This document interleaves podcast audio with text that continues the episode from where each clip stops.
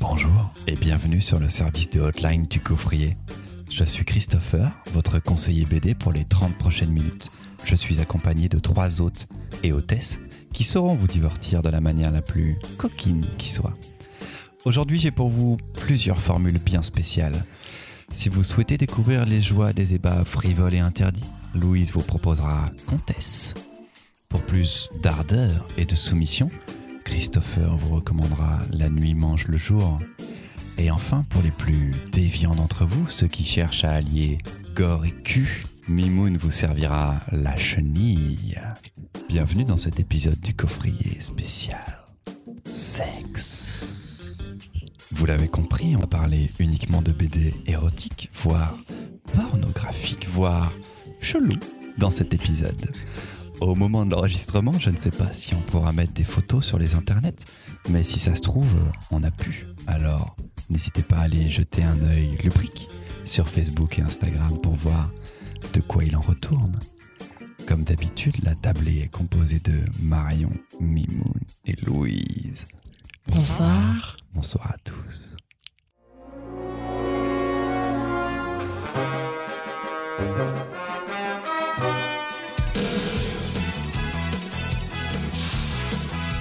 Bon, euh, alors j'ai plutôt prévu la sélection en crescendo, donc on va commencer en douceur avec la comtesse choisie par Louise. Quand Christopher nous a annoncé que l'on allait devoir préparer un épisode spécial érotique porno, je me suis dit, ben t'es pas dans la merde ma cocotte. S'il y a bien un genre avec lequel j'ai du mal, c'est bien la BD franco-belge érotico-porno. Je savais que Mimoun allait me piquer Marouo, salaud Je n'avais donc plus rien sous la main. Comme souvent dans ce genre de situation, je me suis plantée devant ma bibliothèque et j'ai cherché. Je ne l'ai pas vu tout de suite parce qu'il était dans un coffret qui s'appelait Du romantisme au naturisme. Puis, quand je l'ai retrouvé, je me suis dit, mais bien sûr, Comtesse d'Haute Picot est la BD qui inaugure la collection BDQ au requin marteau et c'est certainement une des plus belles. Comtesse est le récit d'une initiation sensuelle et sexuelle au XVIIIe siècle. Sans mots ni paroles, l'histoire nous raconte comment Comtesse, après sa nuit de noces décevante, va s'éveiller aux sensations et au plaisir. D'abord seule, puis avec l'aide de son majordome très silencieux et dévoué. Le talent d'Haute Picot est de réussir à nous émouvoir, nous troubler et nous exciter avec une grande économie de traits et beaucoup de finesse. Que l'on soit dans la représentation du fantasme ou de son exécution, le sexe y est traité toujours du point de vue de la comtesse et souvent le plus simplement. La beauté du trait d'Haute Picot nous fait nous émerveiller du bruissement de la robe, frissonner de la voir mettre son doigt dans un pot de confiture et de recommencer, et sourire lorsqu'elle recrache la semence de son amant dans son thé avant de vider la tasse d'un trait. La beauté de cet album, c'est de tout nous montrer, du fantasme, de l'effeuillage à la pénétration. Il n'y a pas à dire, Haute Picot, c'est mettre le doigt où il faut pour notre plus grand plaisir. On est sur un podcast de mots, je pense. J'étais très étonné qu'il n'y en ait pas plus. J'en ai peur promis. que ça dérape. J'étais soft. C'était très très bien, c'était c'était doux. Euh, Haute Picot, donc chez les requins marteaux, dans le format de la collection BDQ, donc très petit, euh, pas énormément de pages, je pense, mais une petite, une petite cinquantaine et tout, mais c'est très très très joli. Tout en au stylo bleu un petit peu, non? Mm, C'est pas un ouais. peu bleu? En Bleu. tout cas, l'impression Tout- tout est bleue. bleu. Ça, Ouais, ça veut pas dire que le stylo a été fait au bleu. Ok Mimoun, merci. Euh, très très Tu bien. l'ambiance tout de suite. Je propose de donner la parole du coup à Marion pour punir Mimoun. Bah merci. Bah si t'es Trouve pas mieux, content. pour, trouve mieux pour me lancer, s'il te plaît. Euh, c'est si beau. C'est si beau. C'est si doux. Aude elle est, elle est folle avec ce trait qui est d'une fluidité folle, qui utilise extrêmement bien les blancs de la page. C'est explicite, parce que c'est du cul. Et en même temps, elle joue avec la notion de vulgarité aussi, en restant toujours sur le point de vue de la comtesse. C'est assez touchant. C'est assez touchant parce que une meuf qui parle de cul et qui parle de cul d'un point de vue de meuf, c'est assez beau parce que c'est assez sincère ce qu'elle nous propose. Moi, j'ai été assez touchée par son sa proposition parce que c'est très premier degré. Ok, collection qui s'appelle BDQ, on va faire du cul et en même temps, il s'agit pas d'aller faire du porno, pourtant on va en faire. On va en faire, elle va en faire et elle va nous en montrer. Elle va nous obliger à le regarder. Pour euh, l'anecdote, j'aurai l'occasion de vous en reparler plus tard, mais je prépare euh, les gaufriers au café. Donc je pars avec les BD et je vais Parfait. les lire dans un espace public. Vous verrez qu'aujourd'hui, euh, ça a son importance, puisque à côté de moi ce jour-là, il y avait une table de dames plutôt de la génération de ma grand-mère, qui a été interpellée par Comtesse qui m'ont demandé les références, je les ai orientées vers Ah, elles t'ont parlé. elles m'ont, je les ai Allez, orientées vers mamie, la dans le book club, ça va changer la semaine prochaine. Euh, je vous chaud. cache pas que puisque tu parlais de crescendo précédemment, euh, elles m'ont moins demandé de références suivantes. C'est bien parce que Comtesse, c'est aussi ultra accessible. Si J'ai vous- j'ai lu la chenille tout à l'heure, la meuf derrière moi, elle a bougé. Elle a changé. Voilà. Euh, Sachez-le, aujourd'hui, on n'est pas dans du grand public. On est normalement sur des lectures que vous faites euh, chez vous pour vous tout seul. Celle-là particulièrement, elle est très très jolie et à mettre dans toutes les mains majeures. Je suppose qu'il faut que je le dise comme ça. Ouais, on est obligé, même On est si on peut le lire plus tôt, peut-être, quoi. Un épanouissement sexuel vers 15-16 ans, c'est un bel album, quoi, qui reproduit pas des schémas. euh, Enfin, on peut le lire, quoi, c'est beau. Il y, a, il y a un vrai romantisme, il y a une vraie euh, douceur. C'est très épuré au niveau du dessin, comme tu disais, et c'est ce que j'adore, en tout cas, chez Haute Picot, déjà d'habitude.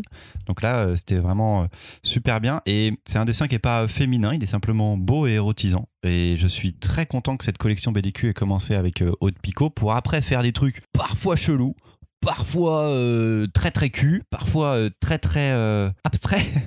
Il y en a des, des plutôt, plutôt fun. Donc c'est une collection qui est souvent rigolote, BDQ. Là, celui-ci l'est pas. Euh, Il y a toujours des petites blagues à la fin, des montages et tout. En ça, la collection, elle a une cohérence et une incohérence aussi. Je pense qu'elle laisse beaucoup aux auteurs et aux autrices la possibilité de le faire. Je crois qu'il n'y a pas tellement d'autrices après derrière dans la collection BDQ. Anouk Ricard. Nino Antico, Anouk Ricard. Ok. Ricard. Trois et je crois sur- que Pico va en refaire un Ça serait Ouais, super. Il me semble, hein. et qui Voilà. sort bientôt. qui sort bientôt. Ah Voilà. On, est, on en est à 15 ou 16, je pense, de cette Ouais, collection-là, 16, et on est sur un ratio avec 3 ou 4 autrices potentiellement pour le moment. C'est peut-être pas énormément, énormément. Mimoun, ben, un peu, à peu près tout ce que vous avez dit, un trait parfait. Clairement, hein, c'est un livre qui est d'une beauté graphique euh, assez géniale, un trait euh, presque ligne claire, vraiment. Je trouve ça très très beau. Alors oui, euh, c'est le livre par lequel j'ai découvert la collection et ça dénote complètement avec ce qui va arriver par la suite. On est entre le fantasme et le réel constamment, comme c'est sans parole. Ah, Parce que je suis pas sûr qu'on l'ait dit d'ailleurs, tiens, qu'il n'y a pas de texte. Si, je l'ai dit, Ah, enfin, si, je l'ai dit dans pardon. la chronique. Mais... Pardon, désolé. Elle dit dans la chronique, et puis après elle dit que le majordome il dit pas mot, mais c'est normal, c'est muet. Bah oui. J'ai pas compris. Donc, euh, Non, mais tu sens que c'est. C'est sans texte regard. et du coup c'est laissé à l'interprétation du lecteur pour plein de choses et ça c'est hyper malin. Vous prenez le temps de lire. Elle arrive avec son trait à poser un rythme de lecture aussi. Je trouve ça hyper intéressant. Voilà, moi c'est un album que j'adorais, que j'aime toujours encore regarder, ouvrir, revoir par petits bouts. Il en faudrait, en fait, ce point de vue là dans une bande dessinée. Alors là, elle, elle place tout un contexte, une époque pour créer du fantasme aussi. Mais ce point de vue, on l'a pas en bande dessinée habituellement en fait. J'ai l'impression que cette douceur dans l'érotisme, dans, le- dans la pornographie, Voilà, dans la BD érotique, tu veux Oui, dire. dans la BD on l'a eu en BD peut-être, mais pas dans la BD érotique, pas dans la BD porno, qui, pour le coup, on, enfin, on peut peut-être en parler rapidement, mais qui a peut-être un peu du mal à se renouveler. Il n'y a pas beaucoup de, de bons titres en BD érotique pornographique ces dernières années. Euh, depuis les années 70. Enfin, on a toujours des titres des années 70 et 80 qui tournent, et il n'y a pas qui beaucoup de nouveautés intéressantes. très bons. Oui, et qui je sont- et vais qui en parler un petit point peu de vue. après. Ce sera dans ma chronique. Mm, Qui sont tous sur un point de vue très masculin, très. Parce que les auteurs masculin. étaient très masculins. Voilà. Parce que leur lecteur était très masculin. Aussi. Aussi, Offrez-le, offrez-le euh, offrez-le parce à qu'il est votre beau. C'est vrai que à ça votre copain. à n'importe qui, à des gens de sa famille, ça me va très bien. Bah, Marion, elle veut reparler Elle veut tout Ah. Ah oui, quand tu veux la parole, tu la prends, mais quand tu veux tousser, tu lèves la main. C'est compliqué pour nous. C'est comme les mecs en plongée qui font ça pour dire euh, ça va, enfin ça pour dire ça va alors que ça va Alors pas. ok, je vais t'expliquer dans mon micro. Te couper la parole, franchement, je m'en balèque. Par contre, pourrir un enregistrement avec des bruits de bouche, Ok, d'accord. C'est le meilleur de BDQ. Quand même. C'est celui qui répond le plus à des critères de BDQ que je comprendrais en tant que BDQ. Après, des fois, euh, j'aime bien le vivesse, mais euh, hein. Oh, il est trash. quoi. Et il bien y la en a où je comprends vulves. rien des fois. La planète des vulves, c'est le deuxième. Mais ceux qui sont drôles, c'est bizarre du coup. Mais celui d'Anouk Ricard, il est drôle. C'est ça, ceux qui sont drôles, ils sont drôles. Moi j'aime bien la planète des vulves. Le premier là. de Vives, j'aime bien. Ouais. Euh, et Ah, j'aime bien pour le coup un chelou, c'est Q de euh, Mirzik et Morisseau. Allez, je sais pas. Je le trouve magnifique. C'est moi qui me charge de la seconde chronique, qui va déjà aller dans du moins fun, moins sympa, moins léger. Mais sachez que ce n'est rien ce que Mimoun vous prépare. Restez bien jusqu'à la fin. C'est la fin euh, de la douceur, de la sensualité. Si vous étiez venu pour ça, euh, laissez un message après le bip sonore. Pour tous les autres, ne montez pas trop le son, je pense qu'on va accélérer le rythme là. Quand il a fallu choisir une BD érotique pour cet épisode, j'ai beaucoup réfléchi à si j'avais réellement aimé une BD de cul un jour. En fait, j'ai même dû réfléchir à ce qu'était une BD érotique réussie. Est-ce que c'est une lecture qui doit exciter? Et est-ce que je place la qualité au même niveau que pour un album classique? Que pour un manga, que pour un comics ou même que pour une BD jeunesse? Qu'est-ce que je dois ressentir pour une bonne BD de cul? Quelle est la place de la sexualité dans une histoire? Si l'histoire n'est pas basée que sur le sexe. C'est un peu ce que je reproche aux auteurs cultes comme Manara et surtout à toutes les productions pornographiques publiées par exemple par des éditeurs très spécialisés. Souvent c'est le cul d'abord et l'histoire ensuite. On est plus souvent prisonnier des, des fantasmes des auteurs, la plupart du temps masculins et hétérosexuels. L'histoire passe après.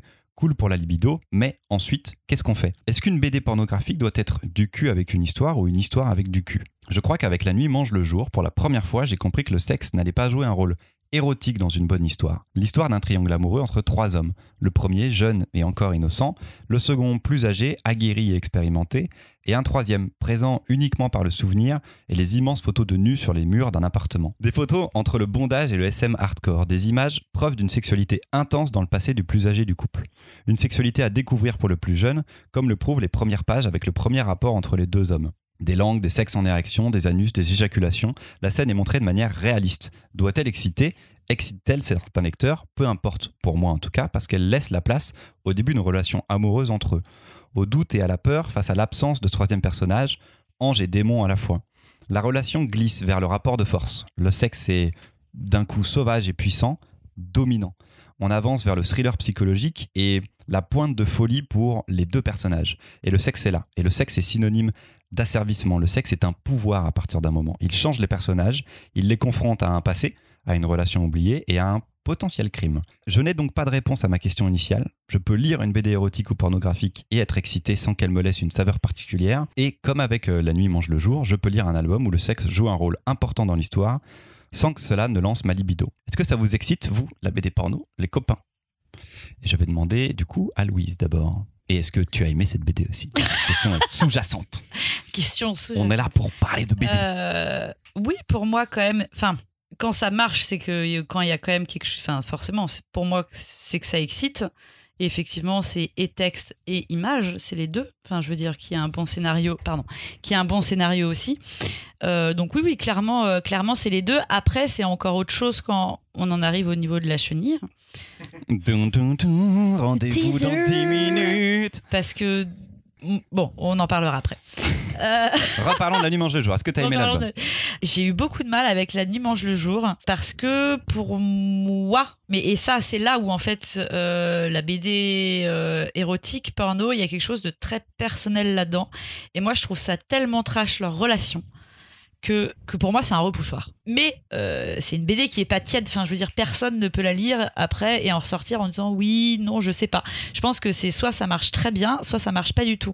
Moi ça m'a vraiment fait l'effet inverse, mais parce que euh, ce genre de relation, c'est le genre de truc qui me fait peur et je trouve ça tellement malsain parce que plausible. Voilà, parce que plausible. Chose qui est moins le cas dans la BD de Mimoun. Et plus, mais du coup, je, je, je suis un petit peu en train. Un flottement, quoi. Flottement sur cette BD. Ouais. Elle est cool. Parce, parce que parce que euh, on est obligé de ressentir quelque chose là-dessus. Mais est-ce que Après, moi, ça me fait flipper. Outre le cul et tout, machin, l'histoire, elle était bien? Oui, l'histoire elle était bien, Ok. mais euh, mais au secours. hein. voilà, mais au secours pour moi. Ça en fait une bonne BD. Voilà. En tout cas, pour moi. Marion. C'était étonnant votre sélection pour euh, cette émission parce que c'est des questions que moi je me suis pas posées avant du rapport à l'érotisme dans la BDQ parce que en ce qui me concerne, je me dévoile, je suis pas hyper sensible. Moi c'est pas un support pour mes propres fantasmes à moi. Donc la question de, je suis toujours en train de regarder le fantasme de quelqu'un d'autre. Et donc c'est pas forcément un genre vers lequel moi je me suis spécialement tournée parce que ça m'intéresse pas de ouf de rentrer dans la tête des autres. En tout cas sur ces sujets-là, je suis quelqu'un d'assez auto-centré. Donc en revanche, en revanche, c'est là où je voulais en venir, c'est que c'est sur l'album là que tu nous proposes que j'ai découvert pour l'émission. Là, je me suis posé la question, justement, de OK, il y a du cul, il y en a, il est explicite. En même temps, c'est pas le support de fantasme qui est l'objet principal de l'album. Il y a une histoire qui tient la route, qui est très impressionnante parce qu'on va aller dans, on va aller très très loin dans un rapport de domination dans le couple et sur plein de niveaux différents parce que c'est deux mecs qui jouent avec des niveaux de maturité différents dans une relation SM et en même temps dans leur gestion des sentiments, il va y avoir ces moments de bascule aussi où tous les deux perdent le contrôle. Il y a un truc très très impressionnant là-dedans. Le sexe devient assez secondaire, mais on joue quand même avec ces codes de l'érotisme tout le temps.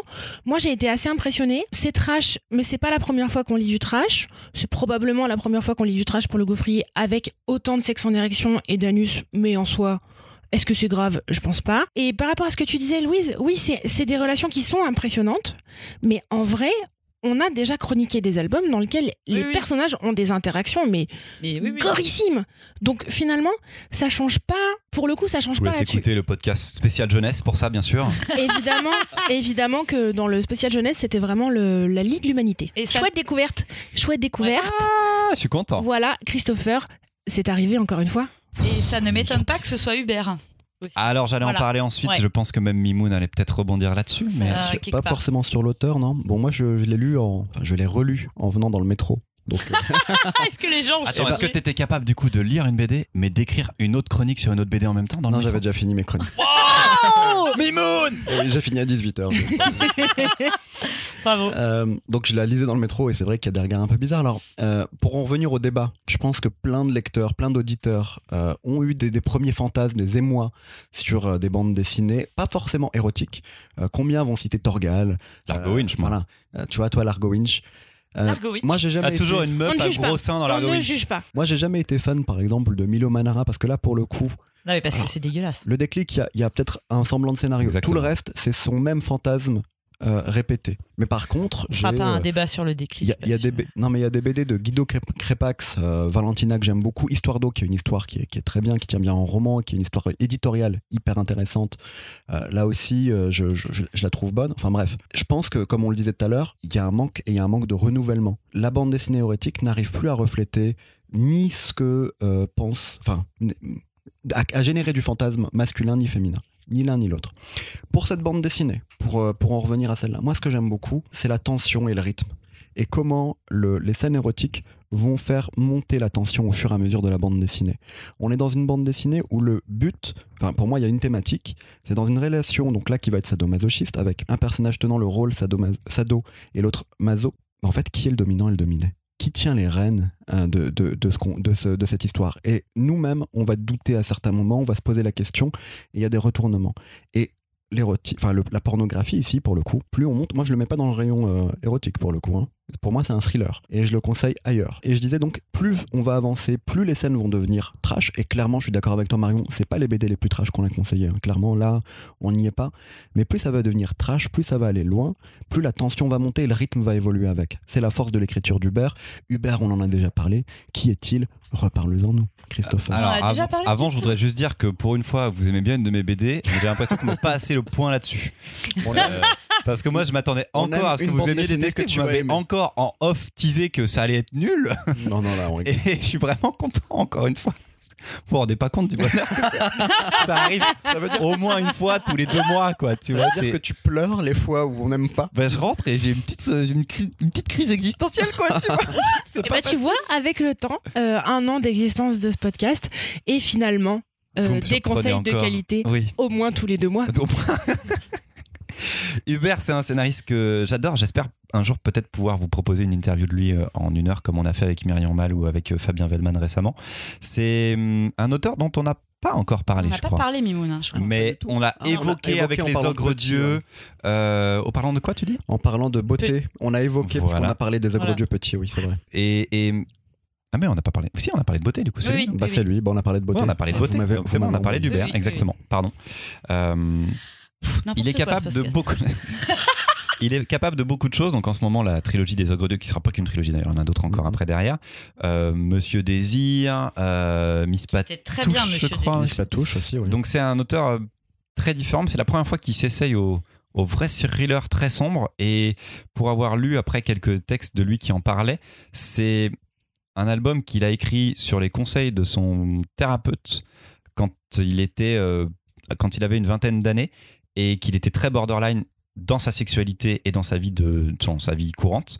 Donc il a mis très longtemps à l'écrire, il a tourné autour de ça pendant très très très longtemps et savoir que ça a un lien peut-être avec des images de son passé, avec des choses de son passé, je trouve ça extrêmement fort et ça me rajoute encore un niveau de, un niveau de mystère.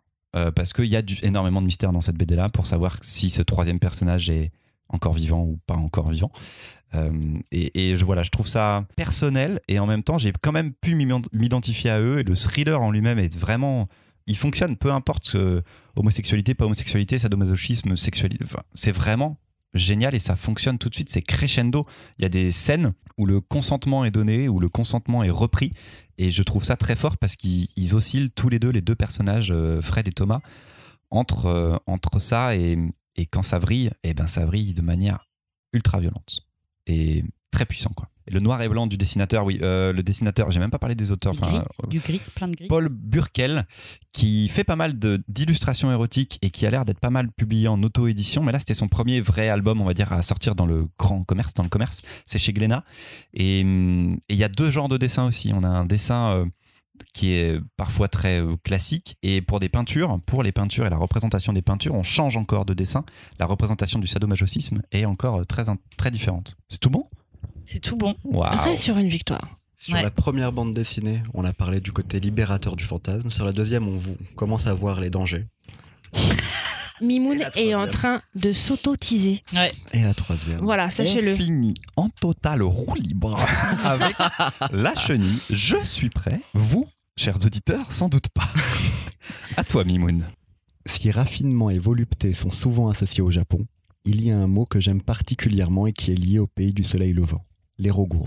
L'eroguro nonsensu, ou plus simplement, eroguro, est un genre artistique et littéraire mêlant érotisme, macabre et grotesque, dont le père fondateur est le grand romancier des années 20, Rampo Edogawa. Depuis, des artistes de tous les bords ont fait perdurer ce genre dans leur domaine et le manga n'est pas en reste, le maître en la matière étant sans aucun doute le grand Suehiro Maruo. Alors, quand Christopher nous a demandé de choisir des titres érotiques pour le podcast, je me suis empressé de glisser dans ma liste La chenille de Maruo, adaptation d'une nouvelle de Rampo, et sûrement la plus belle histoire d'amour écrite et dessinée par ses auteurs. Lol, pardon. Wow, le mec dit lol dans un podcast en 2019. Oh là là là là. L'histoire prend place dans le Japon des années 20. Tokiko force l'admiration de ses voisins en s'occupant patiemment de son mari, ancien militaire émérite, revenu décoré et infirme de la guerre. Lui qui était grand, beau, vaillant et vigoureux, est revenu de la guerre défiguré, les cordes vocales brisées, les oreilles arrachées, les jambes et les bras amputés, et n'est plus qu'un homme tronc dont les seuls sens encore valides sont la vue, le goût et le toucher sur sa peau. Un monstre dont elle doit s'occuper quand leur famille, leurs amis et même l'État leur ont tourné le dos. Un monstre qui ne peut communiquer que difficilement avec l'extérieur, dont le monde s'est réduit à peau de chagrin et qui s'ennuie à s'en claquer la tête contre le mur pour pouvoir appeler sa femme quand celle-ci sort. Un monstre qui n'en éprouve pas moins du désir pour sa femme, comme si ce sexe tendu était le seul de ses membres que l'on n'avait pas amputé, à tel point que malgré tous ses handicaps, il arrive encore parfois à la dominer. Une larve pour qui Tokiko éprouve elle aussi toujours du désir, désormais empreint de sadomasochisme qu'elle s'étonne elle-même de ressentir. Une immonde larve qui provoque chez elle d'étranges rêves érotiques et macabres, mais une larve qu'elle pourrait bien écraser sans s'en rendre compte, à force de le dominer, au point qu'elle se demande au fond si ce n'est pas elle le monstre. Vous vouliez une BD érotique? Désolé. La chenille, c'est pas vraiment une BD que vous allez lire à une main. Ici, rien n'est fait pour vous exciter, mais plutôt pour susciter le malaise. Des strapismes divergents de certains personnages, aux petits passages mettant en scène la faune, la flore, les insectes, créant une symbolique de la prédation et de la nécrose, voire même quelques sous-entendus scatophiles. Le tout illustré avec une finesse et une minutie extrême, où la beauté côtoie l'étrange et la charogne. Ah, euh, j'oubliais, après avoir lu La Chenille, vous ne mangerez plus jamais de banane au petit Oh déjeuner. non, la banane Comme avant. La banane Pas la banane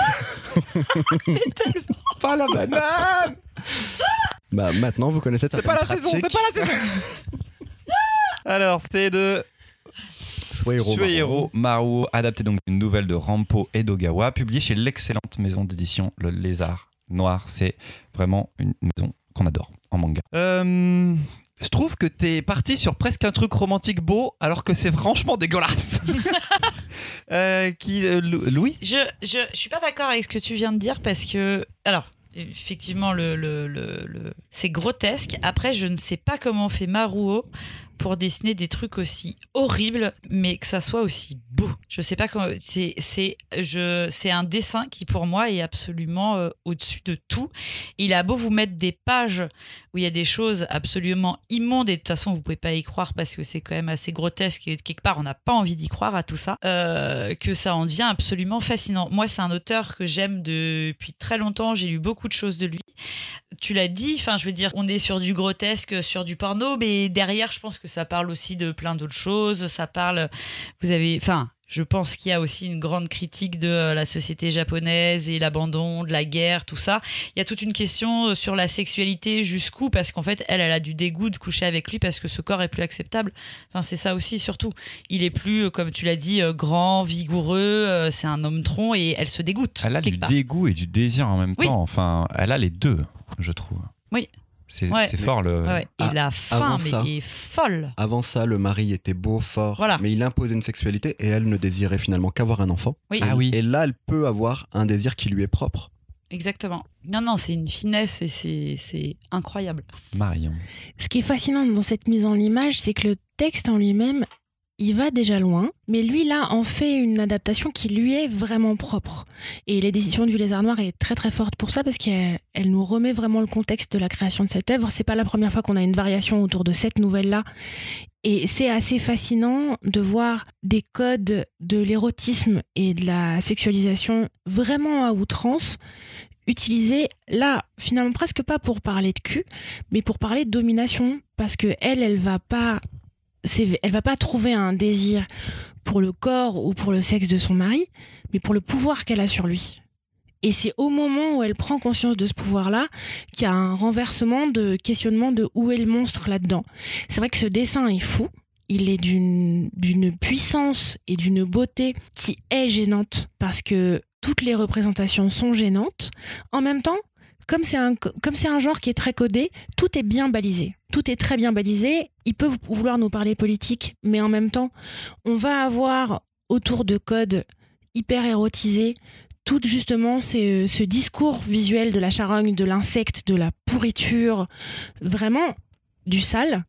Et au fur et à mesure, moi, ça m'a rassuré de voir tous ces insectes partout, de voir tous ces deux, ces deux personnes qui virent dans tous les sens dégueulasses. Mais si j'ai des repères visuels pour me rappeler que c'est grotesque et que c'est en train de pourrir et qu'on est dans un truc codifié, ça m'a fait moins peur. Parce que sinon, vraiment, ça fait vraiment peur. C'est si beau que ça en devient flippant. Ouais, il y a une beauté froide, il y a une beauté Ah euh, ouais, graphique. C'est des, des tableaux, et même sans couleur, j'ai l'impression qu'on y voit de la couleur. Enfin, il y a quelque chose dans, de vraiment super. Moi, j'ai une histoire avec la chenille. C'est que, donc, je l'avais pas lu avant le podcast, mais par contre, euh, j'ai un, ancien collègue euh, qu'on connaît un peu tous qui adorait cet album. Je crois que c'est Mimoun en plus, toi qui lui avais mis entre les mains, tu me l'as dit. Et euh, donc, je l'avais pas lu, et il l'a conseillé très souvent. Et donc, je connaissais cet album, je savais ce qui s'y passait, je, que j'étais capable de le conseiller et de- d'expliquer. et les gens revenaient, ils étaient très contents de l'avoir lu. Donc, c'était un peu euh, un mensonge de libraire, ce qui nous arrive assez souvent quand même, hein, on va pas se mentir. Donc, pour cette première lecture, je m'attendais à un truc vraiment bah, proche de, de l'horrifique, quoi, un petit peu. Et c'est pas si pire, parce que, en effet, le texte de départ et l'histoire qu'il y a derrière, derrière juste cette sexualité euh, qui est choquante et qui est là pour être choquante, en effet, comme disait Louis, ça raconte quelque chose du Japon aussi de cette, euh, de cette époque-là et du, du lien qu'on peut avoir avec euh, de, la, de la loyauté, de la résilience, de toutes ces choses-là et de, des sacrifices qu'elle fait pour son mari et jusqu'où ça va aller et des sacrifices que lui peut peut-être encore faire en plus jusqu'à la fin de l'album, en tout cas sur la dernière scène de l'album. Le, tu disais que c'était un peu une histoire d'amour, peut-être? C'était un peu une blague. Ben, Mais sur la fin de l'album, je trouve qu'il y a quelque chose de ça. Il y, a- quelque chose de ça, quand même, une partie de l'album. Enfin, je dis pas que c'est tout le temps là. C'est une partie de l'album. Il y a quand même quelques petits moments. Ensuite, euh, j'en reviens, enfin, à ce que disait Marion. C'est une question quand même de la domination. Et le seul moment où elle pense que la domination est en train de lui échapper, ça va partir en vrai. Où elle sait pas ce que lui pense. Et ça va partir en vrille. Il y a un moment dans la BD, une planche où le personnage, là on est dans le décode de l'érotisme, où le personnage masculin est dessiné grand, beau, fort, comme une représentation de l'époque. Mais elle, dans cette représentation-là, elle est à genoux, on voit pas son visage, enfin elle est effacée, elle n'existe pas, son désir n'existe pas. Ça je trouve ça très fort aussi. Je pense que la force de Marwo, alors il est très premier degré dans les Rogoro, moi j'adore les Rogoro, mais lui il est très premier degré, mais sa force c'est que ses références euh, vont plus loin que Rampo, il va s'inspirer notamment du fantastique européen. Il va s'inspirer de, euh, la peinture et de la littérature, notamment d'Edgar Allan Poe. Et c'est là aussi que il va aller un peu titiller l'inconscient du lecteur, là ici, dans le décor, constamment. Et c'est là qu'il crée de la symbolique et qu'il crée autre chose. Honnêtement, je trouve que la nouvelle de Rampo, pour l'avoir lue à plusieurs reprises, est peut-être plus dure, plus violente. Ah, il y a un dernier Le discours. mec s'inflige la lecture de la chenille à plusieurs reprises. Mais moi j'aime bien Rampo. Euh, donc euh, j'ai lu à plusieurs reprises. Un, un petit truc, il y a aussi un discours sur le- l'hypocrisie au Japon, sur euh, le fait de, voilà, de, de le décorer, d'en faire un héros, de dire qu'elle est héroïque de faire tout ça, mais en fait tout le monde se désintéresse d'eux. Ils ont une misérable pension de l'État alors qu'il a été un héros de guerre. Euh, les, les voisins leur donnent euh, une banane, enfin deux bananes, on verra ce qu'on en fait. et, des, et des œufs. La famille n'est plus présente, ils donnent un peu d'argent, mais ils veulent plus le voir, ils le supportent plus, cette, cette Est-ce vision. que c'était une vraie pratique cette histoire de banane? Euh, J'en sais rien, mais ça raconte à un moment. Alors, ça, Parce que, parce alors il y a une scène ça- avec une banane, une int- Qu'on peut une- pas vous on montrer sur les réseaux sociaux parce qu'on Ça, peut pas vous la montrer sur les réseaux sociaux. Du coup, on peut leur mais dire ce que c'est. Marot la aime mettre en scène des pratiques borderline, chelou, des scarifications, des trucs, et le représenter visuellement, ça va très loin. Celle-là, elle est, ça, ça devient presque en fait cette pratique-là, ce qui est assez fou de la banane, c'est que ça devient quelque chose de ritualisé. La manière dont il, la- il le met en scène. Parce qu'à un moment, deux hommes en parlent et en disant Ouais. bah, Bien sûr que ça se fait le truc de la banane. Moi, ma femme, elle me le fait. Le mec, il dit ça. Tu fais. Ah, je- Ah oui. franchement, je suis un peu surprise. euh, Prenons un instant sur cette banane. Je suis un peu surprise de ta réaction, Christopher, parce que c'est juste grotesque. Bah oui. Elle prépare la banane de son mari en se pénétrant avec et il la mange. Le lendemain En- matin. En vrai, Le lendemain même, matin. En vrai- même, en le bout de- lendemain matin. Au bout de 6 heures, il y a un problème. hein. Normalement, il n'y a plus de banane. Non, mais surtout, Ah bah, elle, elle doit avoir un problème. Voilà. c'est surtout qu'à un moment donné, elle, elle va avoir une infection. Ah bah, on est, on est d'accord. Non, oui. Mais Si bah elle voilà, fait ça un jour sur deux. ça fait de la purée, ça fait de la purée et une cystite, mais c'est pas l'enfer. Hein. Oui, mais la banane. Enfin, oui. Mais et alors, quelle est ta critique envers moi? Ben, ne sois pas choqué, c'est juste une banane. C'est grotesque. C'est juste ridicule. De tout ce qu'on a vu dans cet album, sincèrement, en vrai, moi, la banane, je m'en fous un peu. hein. La- Il a dit le mot banane, on a tous crié quand même. hein. Surtout toi. hein. Oh, oh, oh, oh, oh, je prends Louise à témoin. hein. Le truc de la C'est vrai, banane, c'est vrai, c'est j'en vrai. ai pour quelques temps avant de remanger une banane quand même. Très bien. Puis bon, lisez Marot, c'est peut-être c'est l'un des plus trash disponibles aujourd'hui en France en histoire complète. Alors, Euh, Euh, du coup, donc l'éroguro est un est de l'érotique gore, mais qui ne doit pas être érotique. Mais Ah, le, le- gore va passer par, l'éro- par la par de sexualité. l'érotisme. Ok.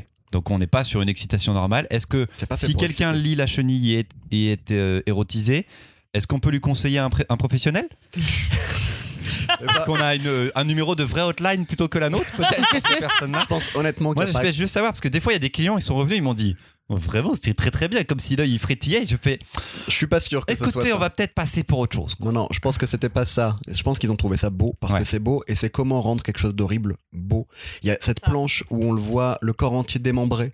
On voit des parties de son corps. Ah C'est oui. Une beauté, mais c'est magnifique. De toute façon, Maruo, c'est un auteur qui, en effet, en termes de puissance graphique, fait partie des plus grands illustrateurs de bande dessinée. Est-ce qu'il est toujours vivant? Il est toujours vivant, il était à Angoulême il y a deux ou trois ans. Il fait il encore de la BD Ouais, il produit encore un petit peu. Merci à tous les trois pour ces chroniques et débats. J'espère, je crois qu'on a réussi à montrer une autre facette de la BD érotique et pornographique et qu'elle aura au moins des curiosités. Pas forcément sur le fait de comment manger une banane, s'il vous plaît. On Ne faites pas ça. ne faites chez pas vous. ça chez vous, ou même entouré de professionnels. Juste, ça ne se fait pas. Ça ne se fait pas. À aucun moment de décrépissance de la banane. On se dit rendez-vous à dans deux semaines. Merci à tous les trois. Ciao. Salut.